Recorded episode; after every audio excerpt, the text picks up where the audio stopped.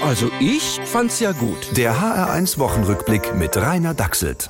Es war ein spektakulärer Einstieg ins Turnier. Deutschland und Japan setzen beide Zeichen. Deutschland vor dem Spiel, die Japaner im Spiel.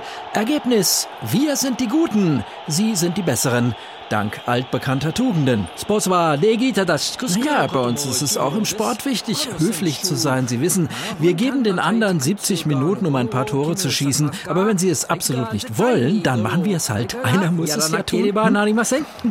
Eine Schlüsselszene war Gündoans Pfostenschuss in der 60. Minute. Da ist sich Fußballoppositionsführer Friedrich Merz mit sich einig. Sie haben diese Chance nicht genutzt. Und wie sind die Aussichten gegen Spanien? Wahrscheinlich werden sie nach menschlichem Ermessen jedenfalls eine solche Chance auch nicht wiederbekommen. Tja, wer wird Fußballweltmeister? Die Frage lässt sich wahrscheinlich beantworten mit wir nicht.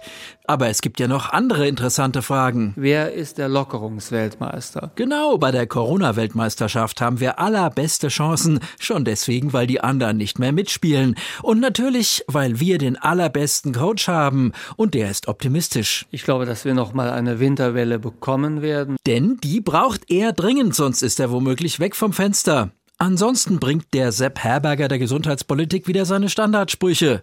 Das Virus ist rund, die Pressekonferenz dauert 90 Minuten, die nächste Variante ist immer die schwerste und natürlich es ist zum jetzigen Zeitpunkt zu früh zum Entwarnen.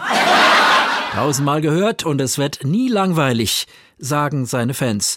Den anderen fällt nichts mehr dazu ein. Deswegen zu einem Thema, das uns alle bewegt. Seit einem Jahr gilt in Deutschland. Da vorne steht eine Ampel. Und deswegen geht's seit einem Jahr nicht voran sagen empathielose Menschen. Die anderen erinnern sich. Hat Robert Habeck nicht versprochen, Deutschlands Atomkraftwerke weiterlaufen zu lassen? Hat Christian Lindner nicht versprochen, mal so richtig fett Schulden zu machen? Nein?